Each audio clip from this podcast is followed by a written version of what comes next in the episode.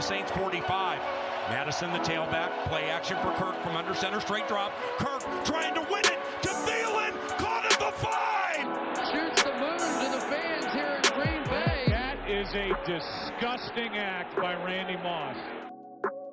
Herzlich willkommen zum Purple People Talk, dem offiziellen Podcast der Minnesota Vikings Fans Germany e.V.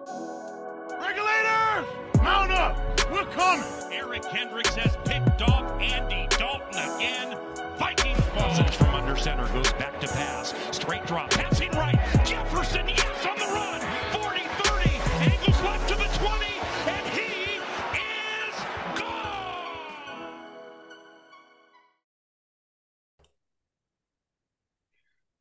Willkommen zurück zur Review zu Woche 8.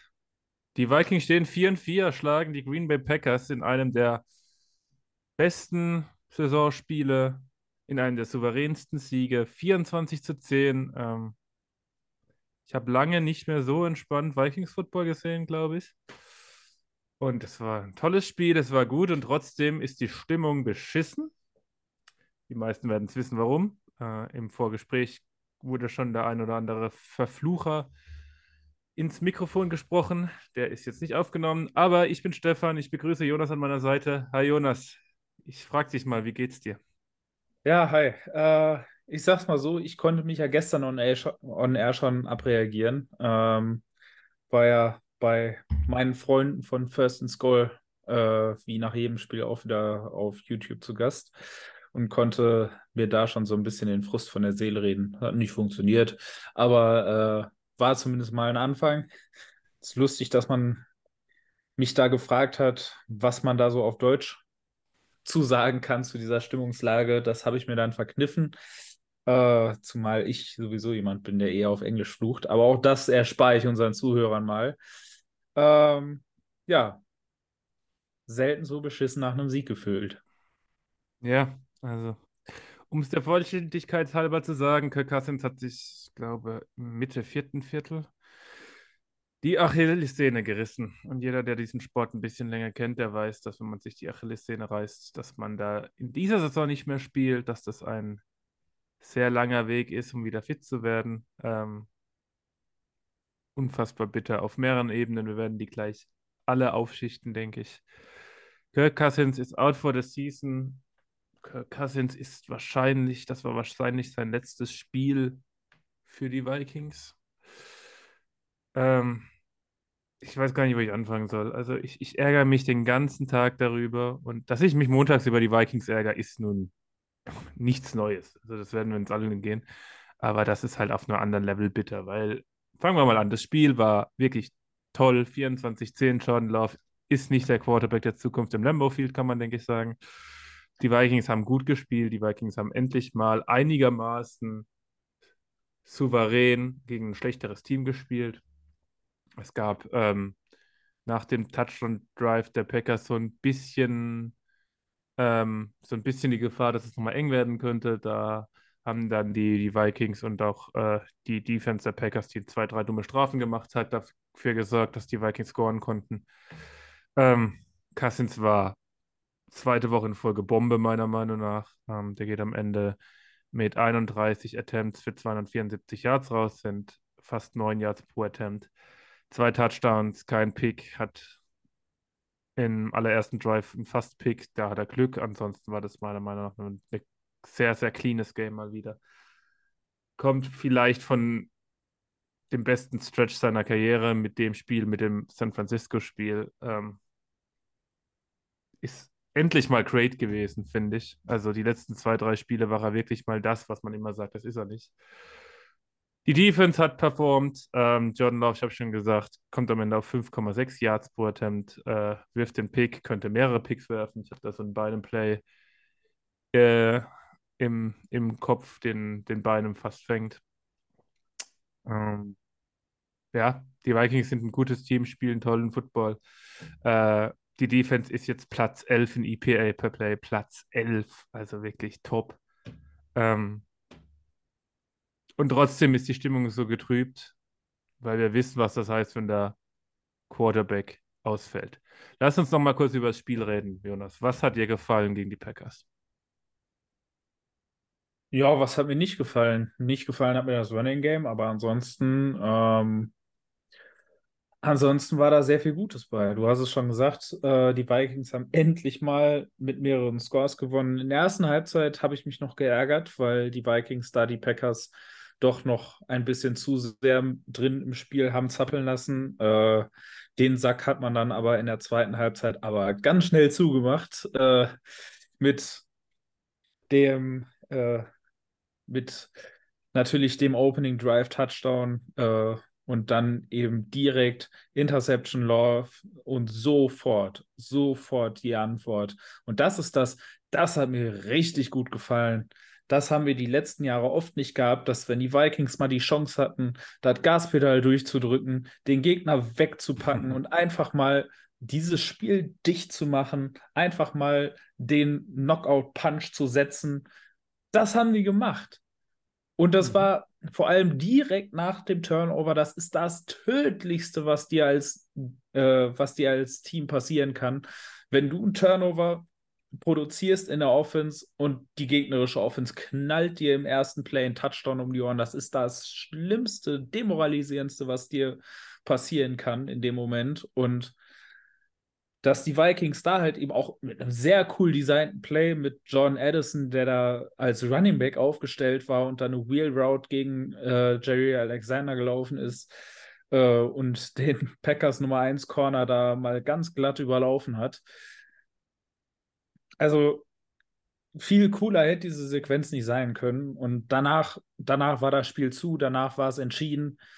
Und eigentlich ja, hätte man es dann ganz entspannt nach Hause fahren können und dann, äh, ja, liegt da plötzlich unser Starting QB im Dreck. Und ja, da war es dann vorbei mit der Freude. Ja. Es ist so absurd. Die Vikings haben seit Jahren, also wir sind ja schon praktisch berühmt dafür, eine schlechte Pass Protection zu haben. Und Kirk Cousins macht jedes Spiel, wenn er nicht gerade Corona hat. Ähm, und jetzt dieses Jahr, wo die Vikings wirklich eine Premium Offensive Line haben. Ist unfassbar. Wer das Play gesehen hat, Cousins wurde nicht berührt von der Defense. Also es war, er macht einen komischen Schritt und dann in der Zeitlupe sieht man, wie direkt die Achillessehne reißt. Das ist dieses kurze Poppen, das direkt klar macht, da stimmt was nicht. Ja, ähm, geht ins kurz ins blaue Medical Zelt, wird dann rausgefahren. Und heute Morgen gab es dann die endgültige Bestätigung, was, oder heute Mittag von allem, was wir schon erwartet haben. Cousins, wie gesagt, Achillessehnenriss. Unfassbar bitter für Cousins. Erstmal, also erstmal ist er natürlich schwer verletzt. Ähm, dann ist er jetzt bald 37. Habe mir so eine kurze Einschätzung von Dr. David Joe, das ist so ein äh, ehemaliger Teammaster Chargers, der auf Twitter so ein bisschen äh, Injury-Analysis macht und der sagt, ja, es ist dann auch noch das, äh, das, das Bein, mit dem er sich abstützen muss, das linke Bein, glaube ich, ähm, das ist besonders schwer zu heilen. 37 ist natürlich Free Agent, da haben wir lange drüber gesprochen. Ähm, da musst du erstmal zurückkommen. Das ist nicht ein, nicht ein Given, also es ist nicht gegeben, dass man da einfach so zurückkommt in dem Alter. Ähm, für die Vikings ist es natürlich unendlich bitter, weil sie diese Saison wirklich umgerissen haben. Die Vikings stehen 4 und 4, sind auf einem Wildcard-Platz. Die NFC ist wide open. Der Spielplan meint sehr gut mit den Vikings. Jetzt, was jetzt kommt, mit Ausnahme der Bengals und der Lions, kommt da nicht mehr viel, meiner Meinung nach. Ähm, ja, es ist ein Downer auf allen Ebenen. wir haben es schon besprochen, wir haben es beide noch nicht verdaut. Und ähm, ich weiß nicht, hast du noch irgendwas, bevor wir darüber reden wollen, was jetzt als Quarterback kommt? Hm. Es ist, also das Ding ist halt, und auch egal, also wenn man Sport macht und wenn man Mannschaftssport macht und äh, egal, ob man da jetzt äh, das auf Profiniveau macht oder ob man das eben auf einem tieferen Niveau macht. Also du, du merkst ja schon so ein bisschen auch, was in der Mannschaft vorgeht. Und du kannst auch anhand des Verhaltens in der Kabine, in, in dem ganzen Umfeld kannst du sehen, was in so einer Mannschaft abgeht. Und äh, als ich auch das Video von O'Connells äh, Lockerroom-Ansprache gesehen habe, als man überall die, äh, ja, die Körpersprache gesehen hat.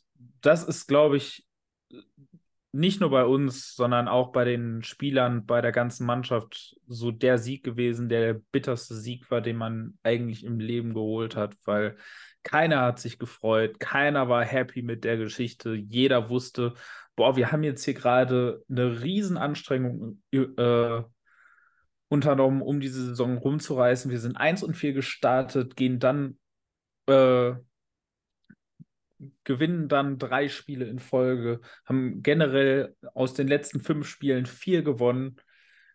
Äh, du bist eigentlich zurück in der Saison und dann wird dir das so direkt vor deiner Nase, ohne eigenes Verschulden, ohne dass irgendjemand was dafür kann, platzt es vor deiner Nase weg und du hast es, also man hat es gemerkt und alle wussten, äh, dass in dieser NFC mit diesem Team, vor allem wenn jetzt die Defense tatsächlich weiter so auf dem Level spielt, das haben wir ja noch gar nicht großartig angesprochen, die Defense wieder ein super Spiel gemacht. Schon die letzten Wochen so stark gewesen gegen die Niners, fand ich ein so gutes Spiel gemacht. Und die Offense Line, die Waffen, die jetzt alle immer besser in Schwung kommen. KJ Osborne, KJ Osborne hat so eine schlimme Saison gespielt bisher, so viel Prügel bezogen und dann spielt er so ein gutes Spiel gestern, kommt auch jetzt äh, läuft dann jetzt auch endlich so ein bisschen heiß.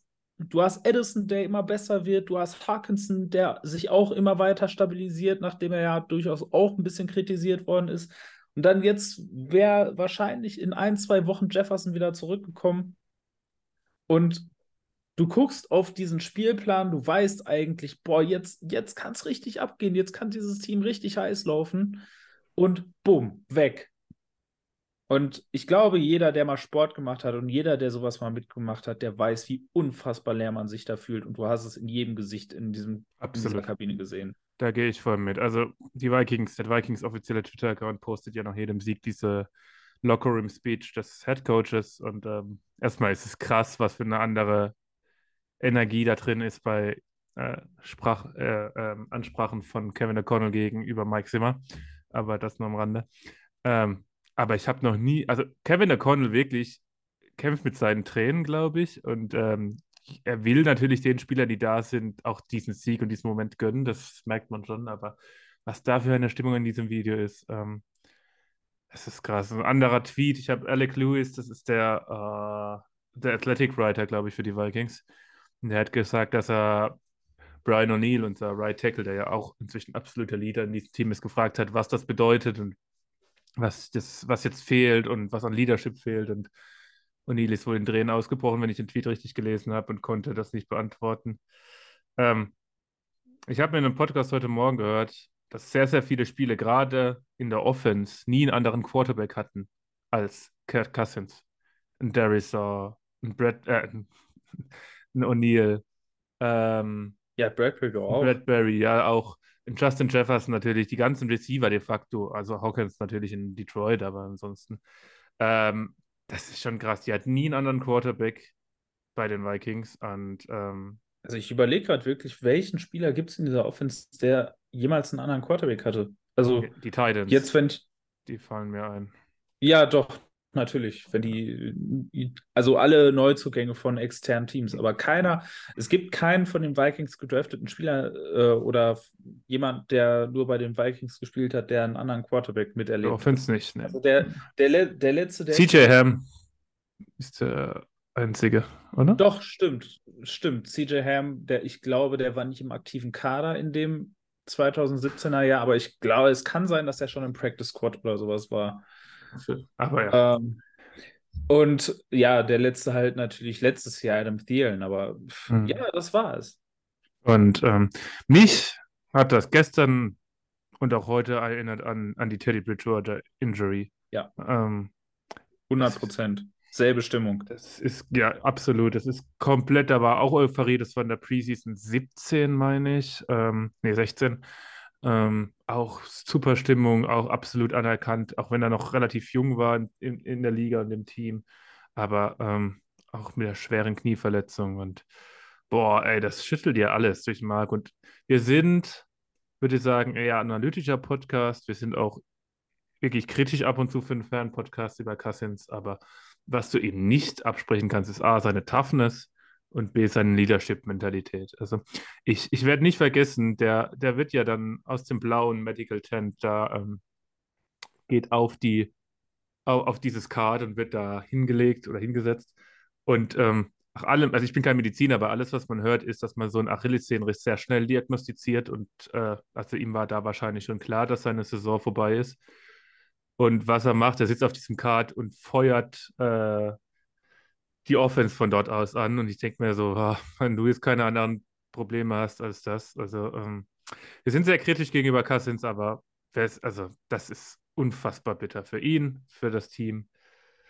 Und ähm, es tut einfach sehr weh, finde ich. Tut sehr weh. Ja. Und ich finde halt auch, und das ist halt eben auch die Parallele zu Teddy gewesen, so, du hast halt einfach, du hast diesen Punkt, wo es bergauf geht, du hast diesen Punkt, wo du das Gefühl hast, so jetzt geht es halt eigentlich gerade los, jetzt, ähm, jetzt, da ist richtig Zug drin gerade und ich glaube, also generell, sowas ist für ein Sportteam immer schwierig und heftig zu verdauen. Aber gerade wenn du das Gefühl hast, da startet jetzt gerade was, da ist gerade richtig was, was Besonderes. Und dann kommt halt so ein Moment, der dir halt so, äh, so da ins Kontor schießt. Das ist, das ist unfassbar. Das ist ein unfassbar entleerendes Gefühl. Ja, ich denke, das geht allen Zuhörern so. Ähm wir müssen jetzt versuchen, nach vorne zu gucken. Und mit mir, mit wir meine ich primär Quasi Adolfo unser General Manager. Ein bisschen den Fahrplan für die nächsten Tage. Die Vikings, oder besser die gesamte Liga, hat die offizielle Trade Deadline morgen, also Dienstag, deutsche Zeit, 21 Uhr. Bis dahin kann man Spieler traden. Die Vikings haben aktuell nur Sherrod Hall auf dem Quarterback, weil ähm, Nick Mullins ist weiterhin auf der Injured Reserve Liste mit einer Rückenverletzung. Sherrod Hall ist Fünftrunden-Quarterback, der kam rein, hat zwei, drei gute Plays gehabt, wurde auch einmal äh, strip-sacked mit dem Fumble. Ähm, auf dem Practice Squad sitzt noch Sean Mannion, alter Bekannter. Jetzt ist natürlich die Frage, was machen die Vikings? Stehen 4-4, sind mitten im Playoff-Rennen, haben eine gute Defense, haben eine gute Offense. JJ kommt nach nächster Woche frühestens wieder zurück. Jonas, wir haben schon viel diskutiert jetzt den Tag über, besonders in dieser In-Depth-Gruppe der Vikings. Die habe ich schon mal genon, äh, genannt. Jeder kann sich da gerne bei mir melden oder bei Jonas oder bei den Podcast-Mitgliedern, um da einzutreten. Wir haben da schon viel drüber diskutiert.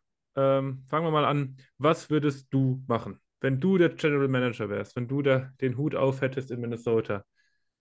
Was, wen würdest du Quarterback spielen lassen? Die letzten äh, neun Spiele sind es, glaube ich, noch.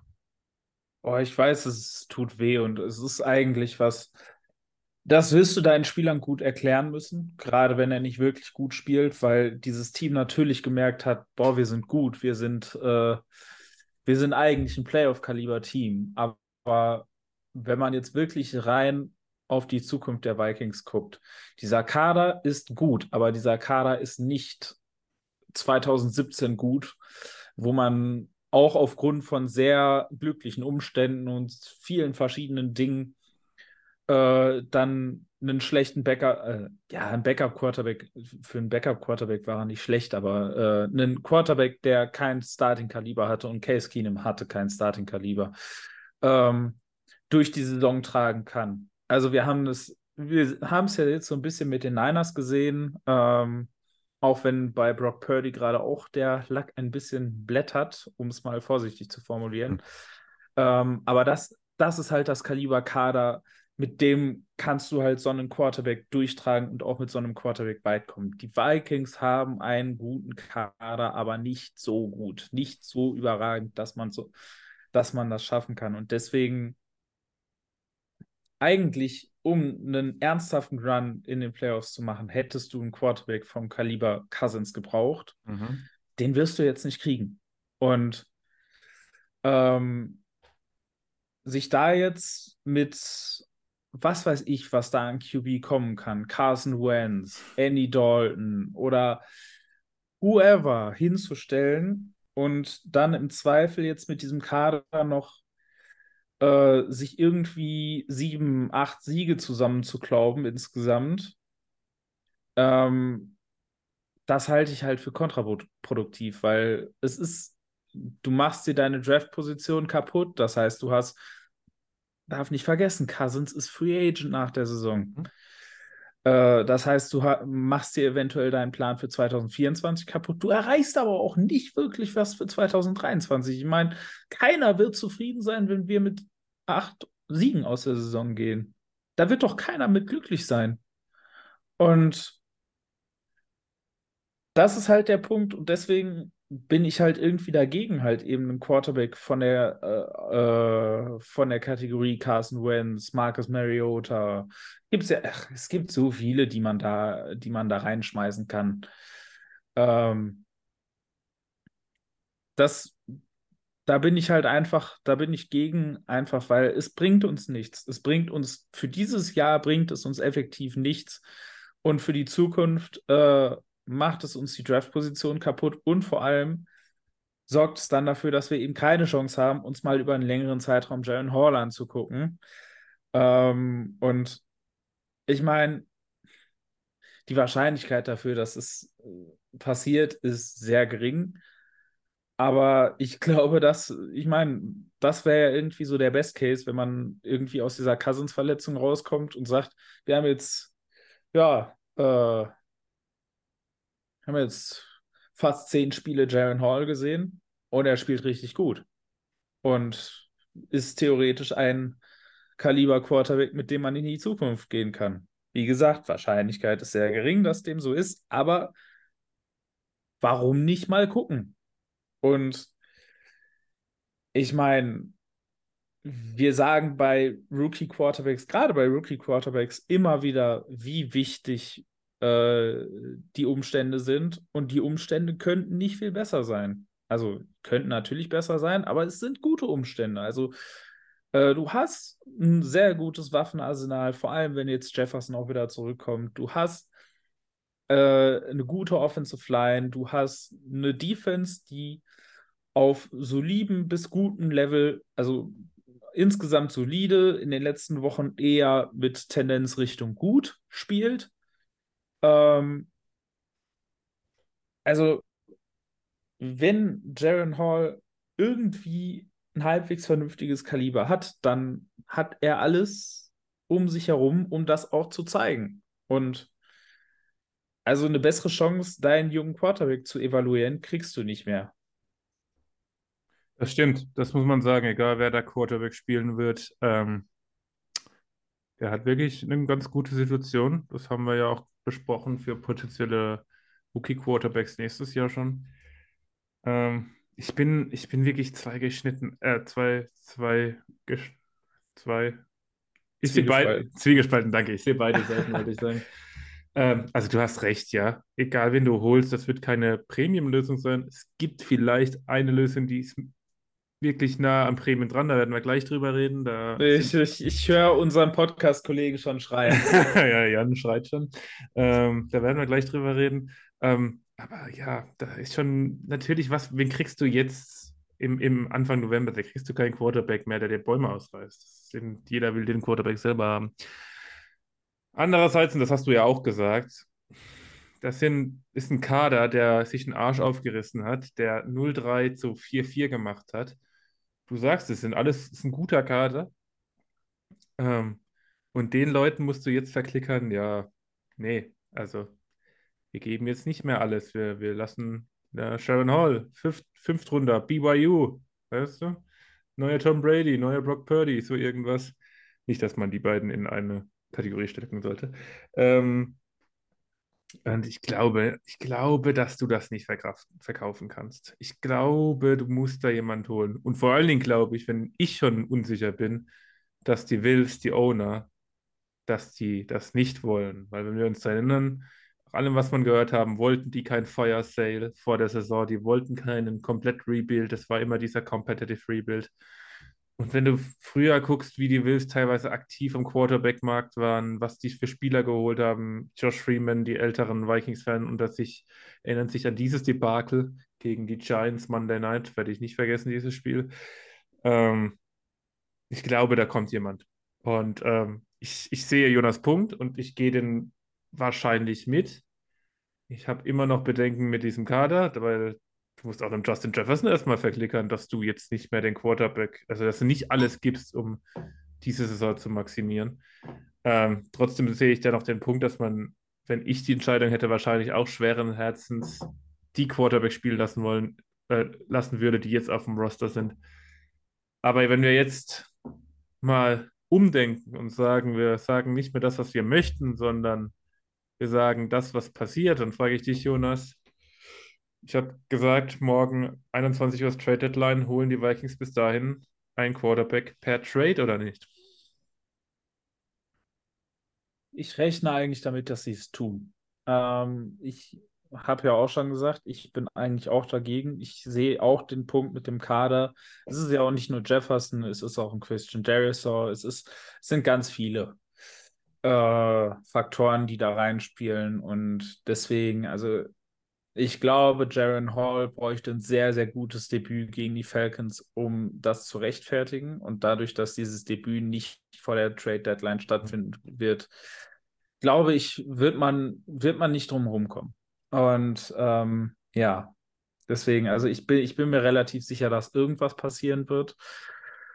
Ähm, ich sag mal, es gibt Lösungen, die besser sind als andere. Es gibt keine perfekte Lösung, aber es gibt Lösungen, wo ich noch eher mitleben könnte und Lösungen, wo ich gar nicht mitleben könnte. Eine Lösung, mit der ich gar Ja, nicht. da, da, ich, ich will dich einzeln abfragen, bevor okay. du jetzt. Das Okay. gehen wir mal durch. Ähm, ich fange mal mit einem an, der Kirk Cousins gar nicht so weit weg ist. Äh, Ryan Tannehill spielt bei den Titans, ist äh, vom Spiel, Spielstil sehr ähnlich, ist auch so ein bisschen von der, ja, von der, ähm, von dem Ruf, den er in der Liga genießt, sehr ähnlich zu Kirk Cousins. Tannehill hat diese Woche nicht gespielt, weil er verletzt war. Was man aber hört, war das jetzt nicht so schlimm. Will Will Levis, der diesjährige Rookie der Titans, hat ziemlich performt, zumindest auf dem, ja, zumindest hat er den Sieg geholt und auch einige klasse Touchdowns geworfen. Ähm, willst du Ryan, ne, wollen würdest du nicht, das haben wir schon besprochen, aber was würdest du für Ryan Tannehill zahlen oder was sollte Quasi für Ryan Tannehill zahlen, wo du sagst, ja, damit kann ich leben? Boah, Ryan Tannehill, Tannehill ist so mit einer, die auf meiner Liste ganz unten steht. Deswegen ist die Frage, was würdest du zahlen wollen, eigentlich ganz, eigentlich schon, möchte ich nämlich eigentlich gar nicht. Ähm, Ryan Tannehill hat nämlich auch einen großen Nachteil für mich. Ähm, die Vikings sind für nächstes Jahr in einer sehr guten Cap-Position. Das habe ich oft schon besprochen. Ähm, und es ist, es ist nun mal so. Ähm, und das Problem, was ich bei Ryan Tannehill sehe, ist halt die Tatsache, dass er mit 27 Millionen, gut, alles es wird anteilig sein natürlich, dadurch, dass er fast eine halbe Saison jetzt bei den Titans gespielt hat, aber es wird ein relativ großer Teil des Gehalts noch rüberkommen, Richtung Minnesota. Und das heißt, die Vikings könnten ihn jetzt gar nicht nehmen mit der aktuellen Cap-Situation. Dafür haben die Vikings nicht genug Geld. Das heißt, man müsste jetzt wiederum andere Verträge restrukturieren, Geld in die Zukunft schieben oder man müsste bei Tannehill mit irgendwelchen Void anfangen oder sonst irgendeinen Quatsch in der Hinsicht machen. Und damit verbaust du dir im Zweifel deine Cap-Situation für 2024. Und deswegen, ich habe es gesagt, ähm, am liebsten wäre es mir, wenn man es gar nicht macht, mit irgendwelchen äh, Durchschnitts- bis Unterdurchschnitts-QBs und Tannehill fällt mindestens im Durchschnitt, wenn nicht dieses Jahr, diese Saison bisher sogar eher in Unterdurchschnitt. Ähm, aber dann halt auch noch ein Move, der dir 2024 finanziell ein bisschen kaputt macht. Uff, dann daran hätte ich doch schon schwer zu schlucken, zumindest wenn es ein QB ist und es gibt ja nur einen, auf den wir ja noch kommen werden, äh, der eine theoretische Perspektive über, 2000, über 2023 hinaus hätte. Alle anderen Lösungen wären ja äh, Stopgap-Lösungen für dieses Jahr. Ähm, ja, doch. Ja, Äh, ich ja, habe noch, einen. ja, Ich hab noch ein paar Namen auf der ich, Zettel. ich, aber- weiß, ich weiß, auf wen du, ich weiß auch da, auf wen du, auf wen du anspielst, aber das ist, äh, Tannehill ist mir deswegen allein vom Salary einfach zu teuer. Also ich möchte nicht meine Zukunft dafür kaputt machen und das ist mein großes Argument gegen Tannehill. Da gehe ich absolut mit. Ähm, Tannehill ist, auf, ist natürlich ein großer Name. Ähm, aber ja, das, äh, es gibt natürlich immer die Möglichkeit, das haben wir gerade heute Abend gesehen, schon im Trade von Leonard Williams, dem Nose Tackle, dass das abgebende Team Gehalt übernimmt, wenn gerade das aufnehmende Team eben nicht so viel Cap Space hat. Aber dann natürlich wird der Trade-Preis, also der Draft-Pick, nur umso höher. Und dann gewinnst du ja auch nichts. Und nee, also Tannehill gehe ich mit. Dann reden wir gleich vom nächsten, von dem ich angespielt habe. New England Patriots Quarterback Mac Jones. Die Patriots, oh, lass mich nicht lügen, zwei oder drei Siege? Ich glaube zwei.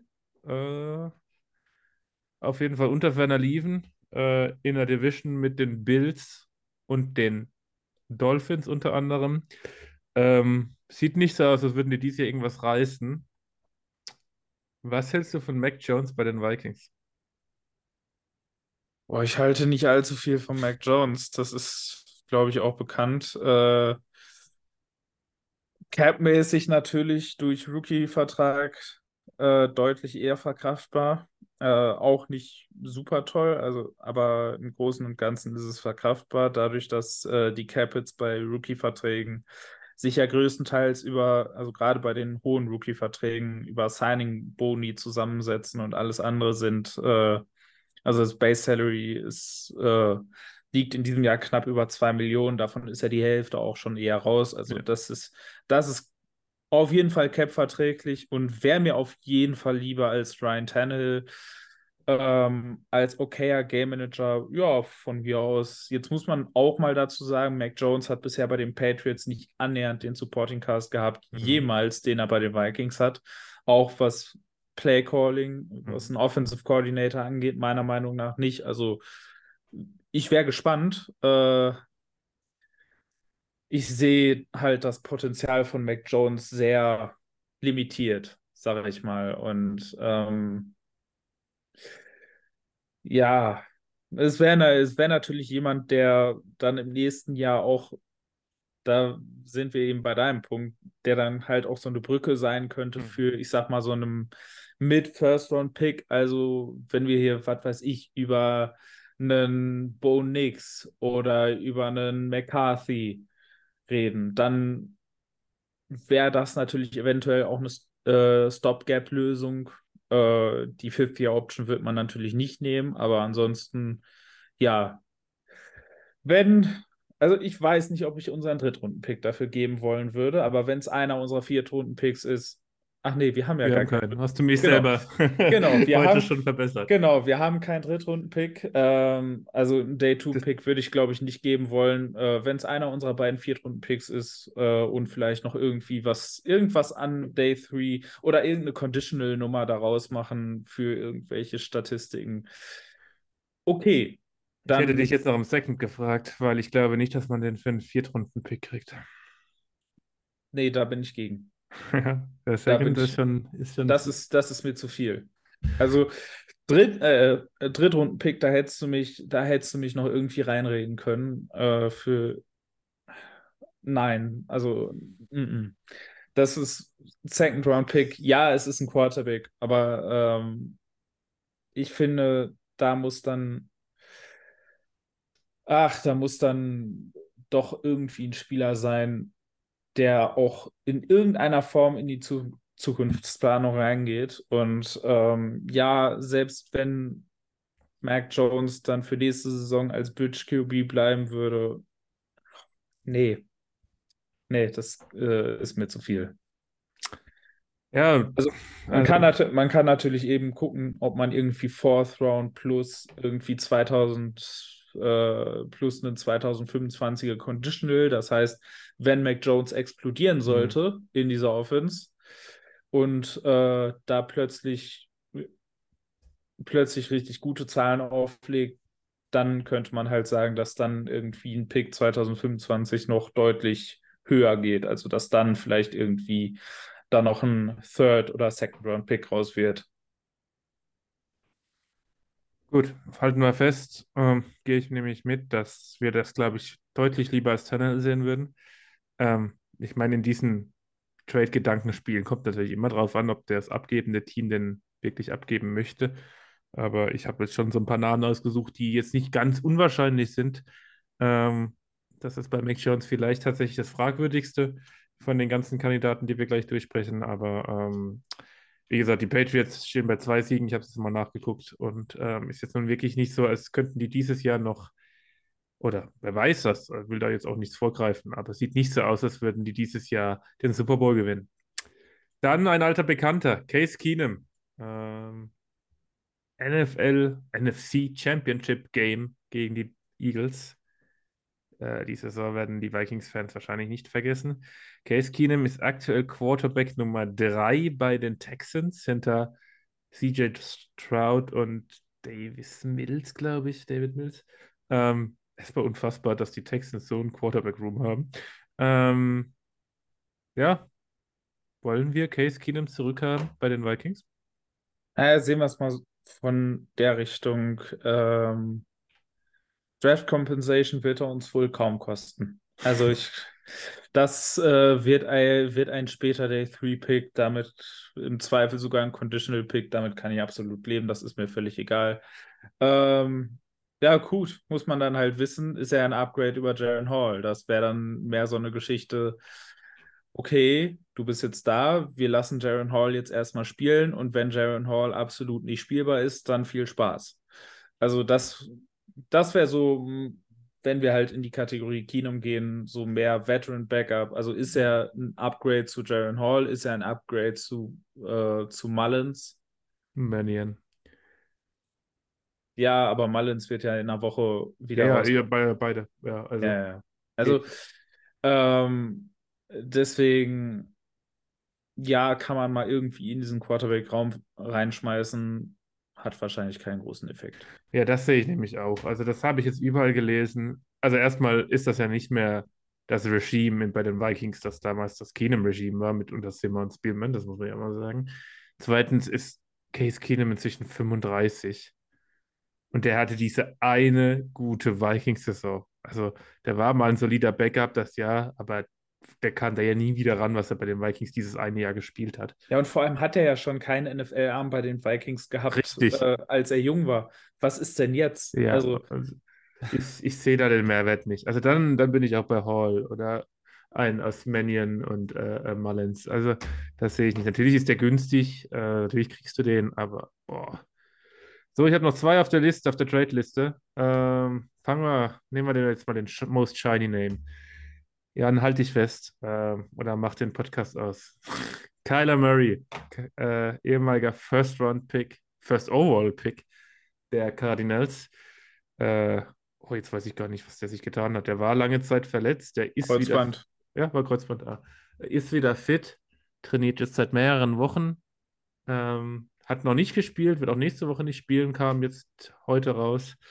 Äh, die versuchen weiter mit Joshua Dobbs den First Overall direkt wiederzukriegen. Kyler Murray ist der größte Name auf der Liste, ist wahrscheinlich der beste Quarterback. Ja, wenn der fit ist, mit Sicherheit würde ich das sagen. Was wärst du bereit für Kyler Murray aufzugeben? Boah, das ist eine mega, das ist eine super spannende Frage, vor allem, weil ich überhaupt keine Ahnung habe, wie groß sein Trademarkt im Moment ist. Weil der hat ja, der hat ja durch diese Berichterstattung äh, in diesem absolut toxischen Cardinals-Klima hat er ja richtig einen weggekriegt. Hm. Mittlerweile mhm. wissen wir ja, wie toxisch das Klima bei den Cardinals ist. Deswegen finde ich, finde ich es im Moment schwierig, äh, das gegen Kyler Murray auszuspielen, ähm, was da an Berichterstattung kam. Also ich glaube, da haben die Cardinals schon einen großen Teil selber zu beigetragen. Spielerisch, glaube ich, müssen wir nicht drüber reden. Also spielerisch ist er ist er Borderline Top 10 eigentlich mindestens mit, äh, mit dem P Potenzial auch nach oben.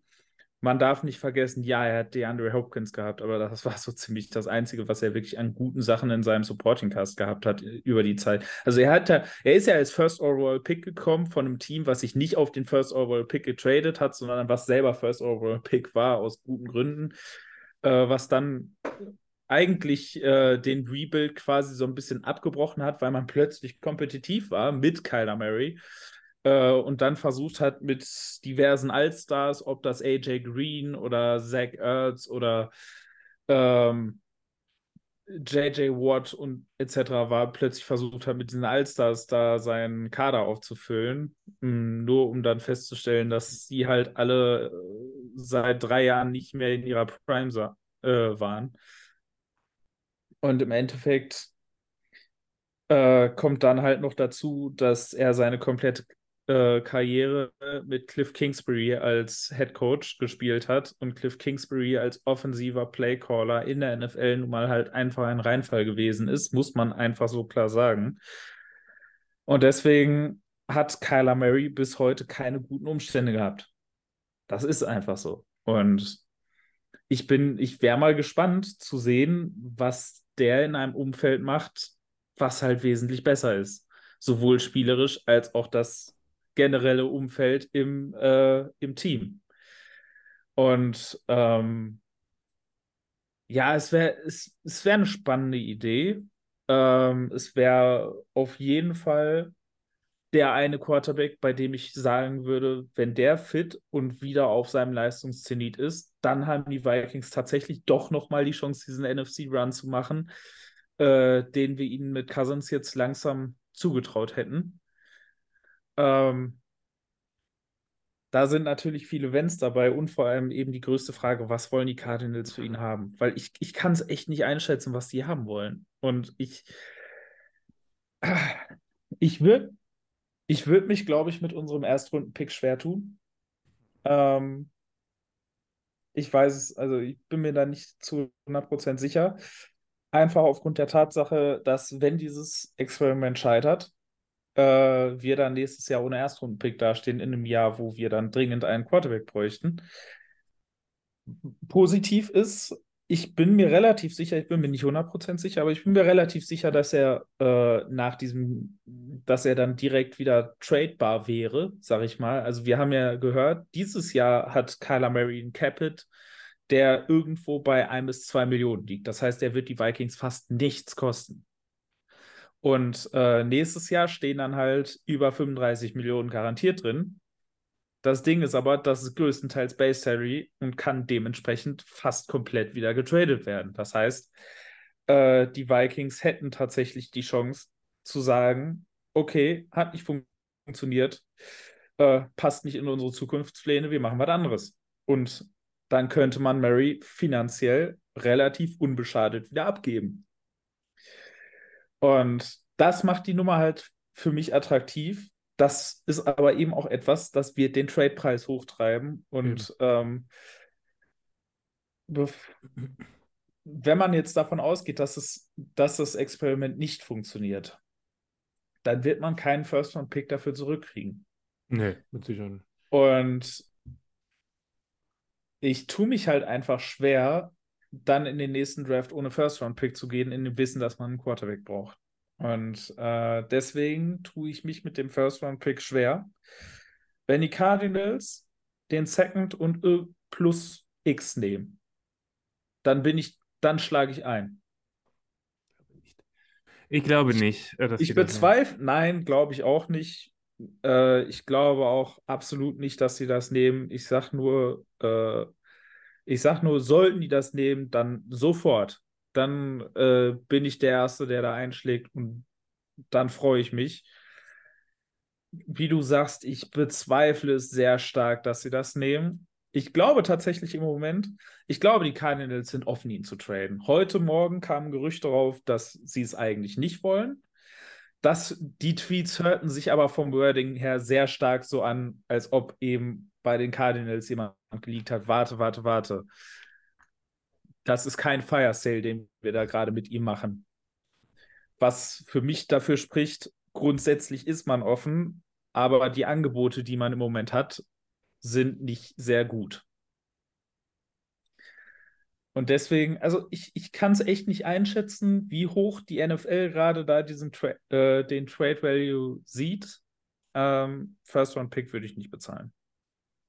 Also ein First würde ich, glaube ich, bezahlen, weil er wirklich der Einzige ist, der dieses Fenster noch offen lässt, sage ich mal, dieses Jahr. Ähm, diese Möglichkeit. Ich habe Adrian Franke, äh, Freund des Podcasts, bester deutscher Footballjournalist meiner Meinung nach und Cardinals-Fan, gefragt.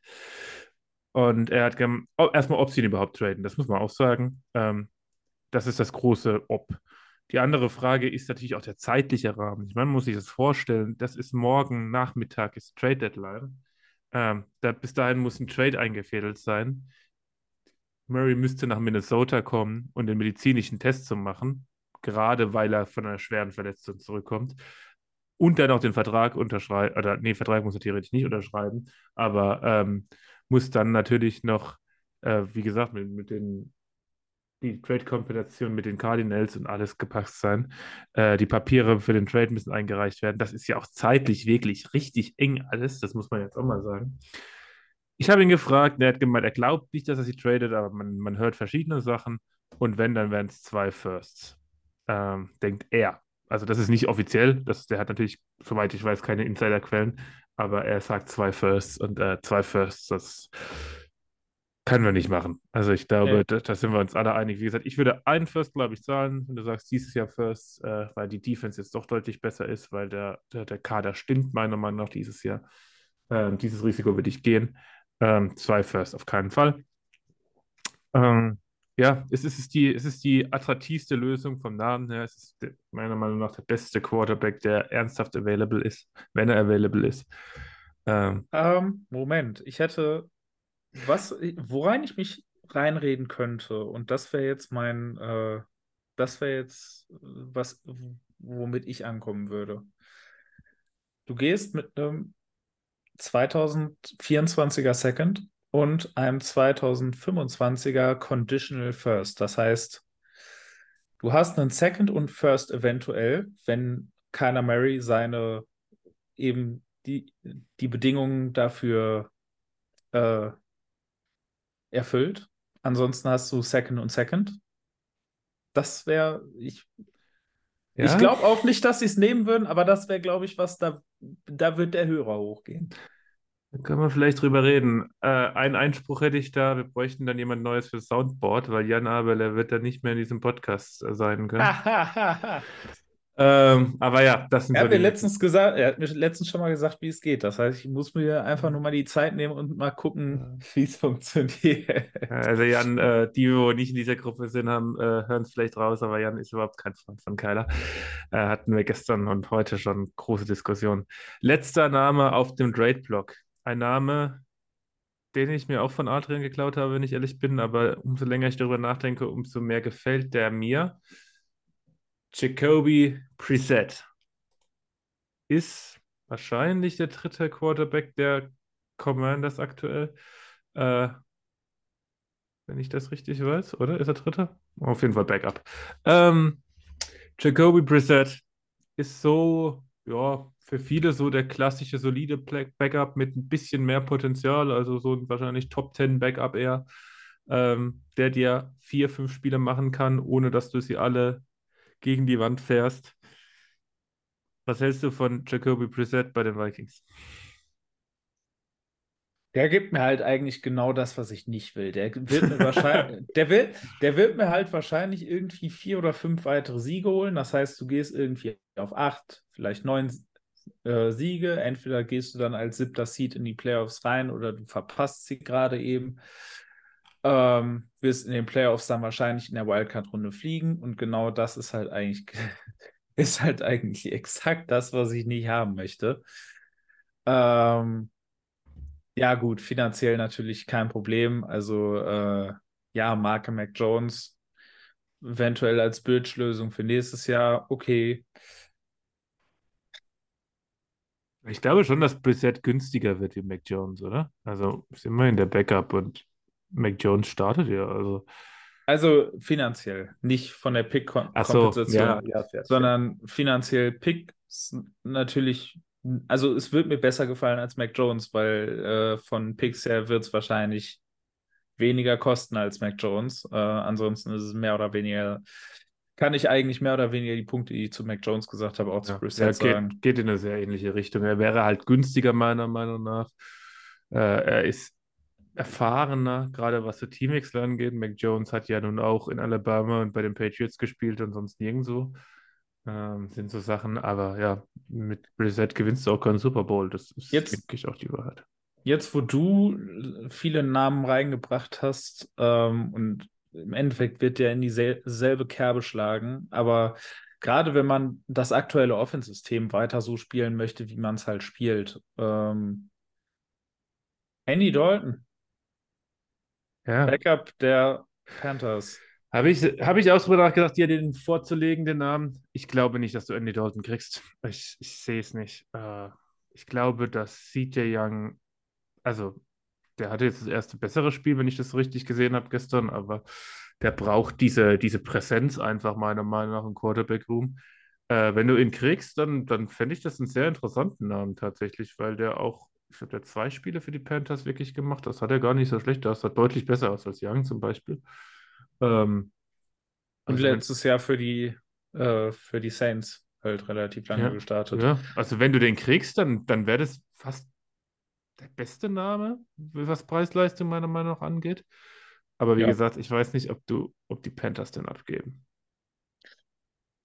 Ja, ähm, ja, das ist, das ist halt die gute, die gute Frage, weil gerade eben für so einen Quarter, auch für so einen Quarterback-Typen wie Young, finde ich, ist ein Backup, der halt eher Marke Game Manager, Marke schneller Ballverteiler ist, eigentlich echt noch wertvoll, weil für einen Quarterback-Typen wie Young ist halt eben genau das, das, was gelernt werden muss. Und ähm, gerade diese athletischen Quarterbacks werden halt dann gefährlich, wenn sie eben auch in der Struktur spielen können und in der Struktur funktionieren können, weil dann hast du halt Mhm. diese Improvisation kombiniert mit dem in der Struktur.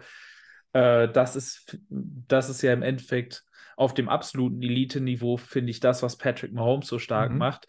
Ja, Patrick Mahomes ist alles das mit seinen ganzen Improvisationsplays, aber der spielt halt auch so gut und so sicher inner, innerhalb der Struktur, ähm, dass du halt auch gar nicht sagen kannst, okay, wenn ich ihm jetzt diese, diese Magic Mahomes Plays wegnehme, dann, äh, dann ist der halt nicht mehr gut, sondern doch, der ist dann immer noch verdammt gut, weil der halt auch mit dem ganzen normalen Zeug halt so gut ist und Deswegen ist halt eben ein Quarterback-Typ Dalton eben für einen jungen Quarterback wie Young eben so wichtig und so wertvoll. Und deswegen, ich fände es auch eigentlich fast die attraktivste Lösung von diesen, äh, von diesen Average to Below Average Namen. Aber ich sehe auch deinen Punkt, dass die Panthers da eventuell sagen könnten, nee, nee, den da ist uns ein Day 3 Pick jetzt nicht, äh, der ist es uns jetzt nicht wert, um da unseren Mentor für Bryce Young aufzugeben. Noch ein paar andere Namen, äh, die Patriot, Jameis Winston, der bei meiner Meinung nach schon lange drüber ist. Ein Trey Lance, der natürlich äh, relativ günstig wahrscheinlich von den Cowboys zu holen ist, aber ich sehe es nicht. Ähm, Teddy Bridgewater wird nicht von den Lions zu den Vikings getradet werden. Ähm, auch wenn es ein bisschen schade fürs Fernherz ist, aber auch Teddy ist lange über seinen Zenit, meiner Meinung nach. Und vor allem sehe ich es halt irgendwie, also ich meine, In-Division Trades sind ja so eine Sache, aber dass die Lions als aktueller Division Leader in dem Wissen, dass die Vikings mit solidem Quarterback-Play mit diesem Kader halt gefährlich werden könnten, äh, dann willens wären, Ich meine, es, es wäre schon Peak Lions. Da sind die einmal Ja. gut, dann traden sie uns den Backup und die Vikings holen den. Ne? Das wäre schon Peak Lions. Mhm. Aber ich, ich, ich sehe es nicht, dass sie das nicht tun. passieren. Nein, nein. Ähm, das sind alle meine Trade-Kandidaten. Äh, wenn Ja. du keine hast, dann habe ich noch zwei Free Agents, vielleicht drei. Ähm, Ja. Nee. Carson Wentz. Jonas hat gerade gleichzeitig die Augen gerollt und die Backen aufgeblasen. Äh, Es ist, also erstmal, und das ist jetzt eigentlich für die Entscheidung völlig irrelevant, ich kann den Typ nie ausstehen. Mhm. Ähm, aus verschiedensten Gründen. Ja, gib mir den 2017 Carson Wentz und ich nehme ihn. Äh, der existiert aber wohl nicht mehr und wird vermutlich auch nicht mehr existieren. Und äh, wenn selbst Frank Reich ihn nicht mehr dazu bringen konnte, dann äh, sehe ich nicht, dass das noch passiert in Zukunft. Also ich, ich finde es auch, ähm, auch da schon wieder, dass der halt gar kein Team hat. Ich meine, als ob der nicht irgendwo einen Platz als Backup gefunden hätte, wenn er das äh, vernünftig hingenommen hätte und vernünftig gesagt hätte, ich arbeite jetzt hier an der Geschichte, ich will mich da wieder reinarbeiten. Mhm. Wenn er, wenn er das gemacht hätte, dann hätte der einen Job. Mhm. Und deswegen, ja, natürlich wäre das wahrscheinlich jemand, der auch von den Namen, die wir jetzt als potenzielle Trade-Kandidaten genannt haben, rein spielerisch gar nicht viel schlechter wäre. Aber nee. Ich meine, du hast halt den Vorteil, dass du natürlich keinen keine Assets, also keine Picks geben musst. Und ähm, Frage ist dann aber auch wieder, wie viel Geld will er haben? Also das ist halt der, die Frage. Genau, das, wird der für eine Million spielen? Wahrscheinlich eher nicht. Niemals. Deswegen ist er auch kein Backup, da bin ich mir sicher, Genau. weil der, weil der mehr Geld sehen wollte. Also ich nehme lieber einen Carson Wentz als einen Ryan Tannehill per Trade. Ich glaube, ja, das kann ich so sagen. Ja. Ähm, ich gehe damit. Persönlich ist Carson Wentz, ja, auch wenn er natürlich sehr, naja, amerikanisch ist, das sind einige so drüben drauf, das ist einfach anders als wir hier Europäer, glaube ich.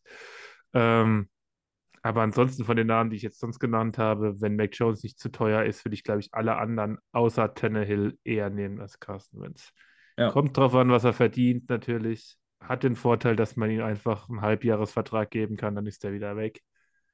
Ähm, du weißt nicht, was du kriegst, aber Carson Wentz spielerisch. Oh, also der lebt von seinen frühen Erfolgen und hat dann lange Zeit bei den Commanders nichts gemacht, bei den Eagles am Ende nichts gemacht. Also, ich weiß nicht. Nächster Name, Colt McCoy. Ähm, Ja, da ist halt die Case Keenum-Frage wieder. ja, ich meine, war er mal Cardinals Starter in dieser Saison, bis sie dann für Dobbs getradet haben, McCoy entlassen haben.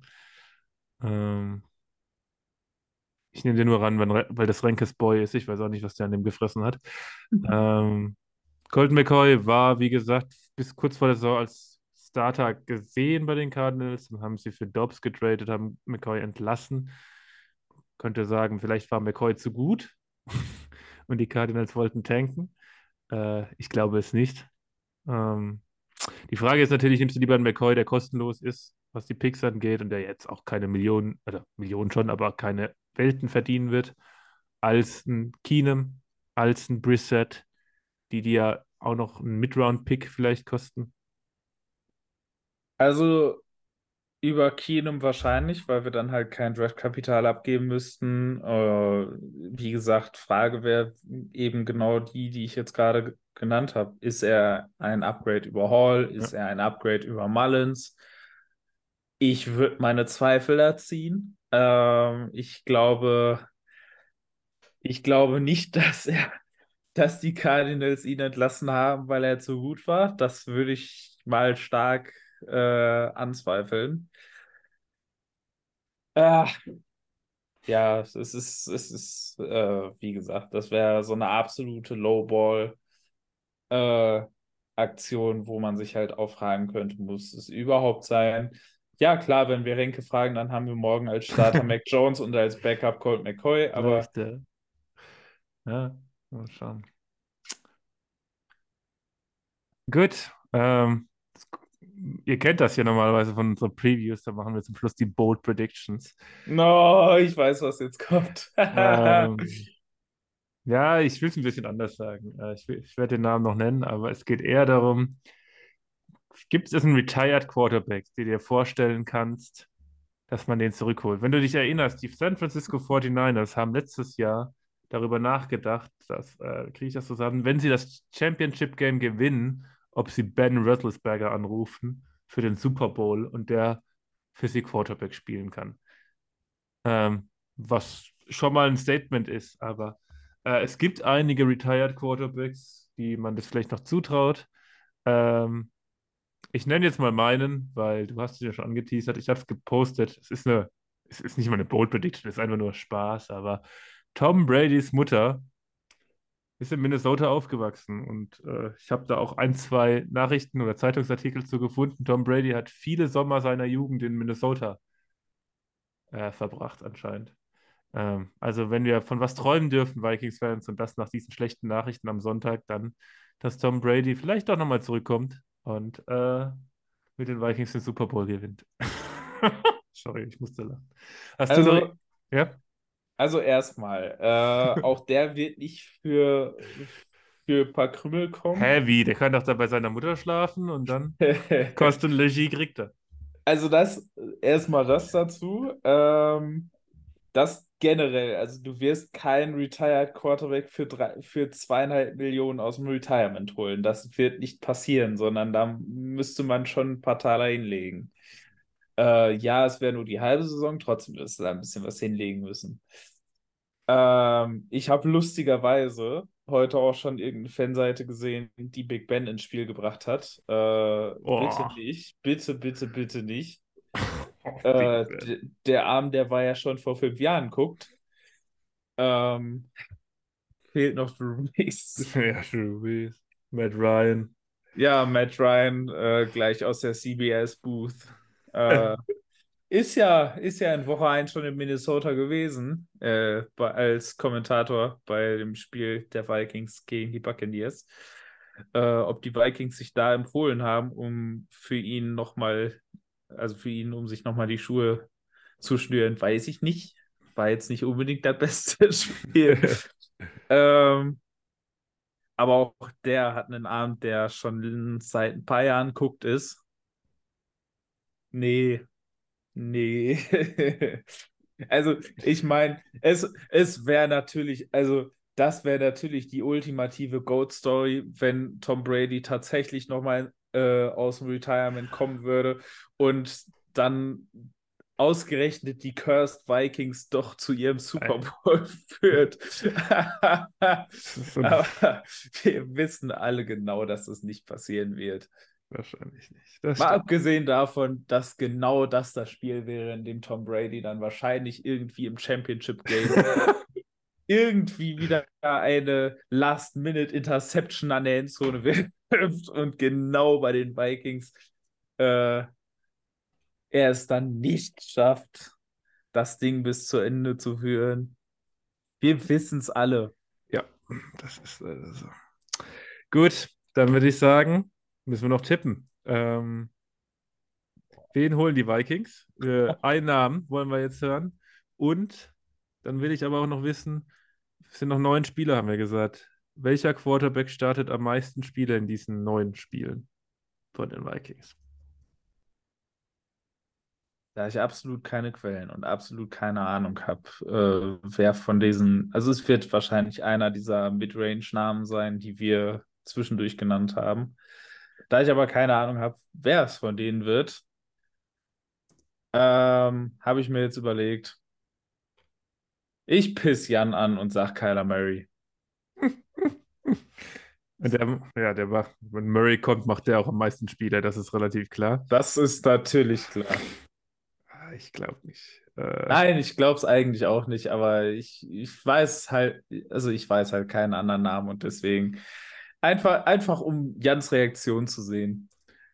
Jetzt gucke ich noch eine Sache live nach. Wer ist denn eigentlich Backup Quarterback bei den Rams?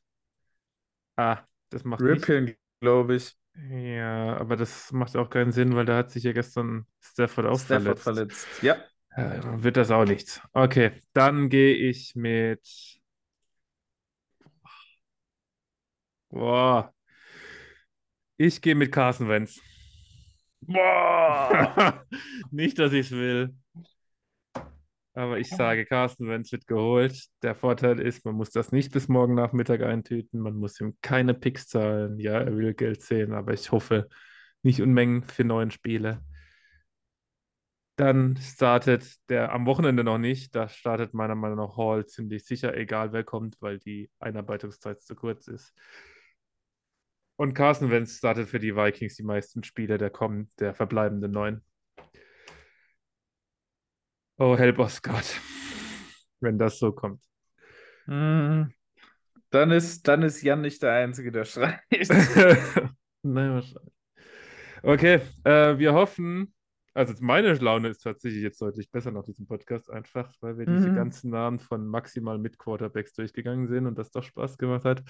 Wir hoffen, dem einen oder anderen Hörer ging es besser, äh, ging es ähnlich. Ähm, ja, ich werde die nächsten Tage sehr viel auf Twitter rumhängen, noch mehr als sonst und Ja. aktualisieren. Bin jetzt schon die ganze Zeit während dem Podcast drauf und schaue. Bisher hat sich noch nichts getan. Wie gesagt, Trade Deadline morgen, 21 Uhr deutsche Zeit. Ähm, ja, ihr kriegt das mit.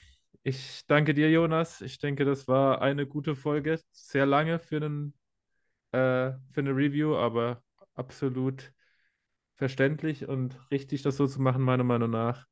Ich wünsche allen Hörern einen schönen Abend. Das, das letzte Wort hat Jonas und Skoll. Ja, äh, es äh, hat sich herausgestellt, es war die MVFG-Therapie-Session, äh, die offensichtlich uns beiden auch irgendwie gerade ein bisschen geholfen hat. Äh, ich hoffe, es hat denselben Effekt auf die Leute, die sich das jetzt anhören dürfen. Äh, dementsprechend wünsche ich uns allen eine schöne und möglichst frustfreie Woche, eine möglichst wenig frustrierende Nachricht an den nächsten paar Tagen, wer es denn jetzt nun wird. Und ansonsten, äh, ja, eine Saison, die uns hoffentlich nicht noch weitere von diesen, von diesen Nachrichten beschert. Das reicht mir jetzt eigentlich für diese Saison.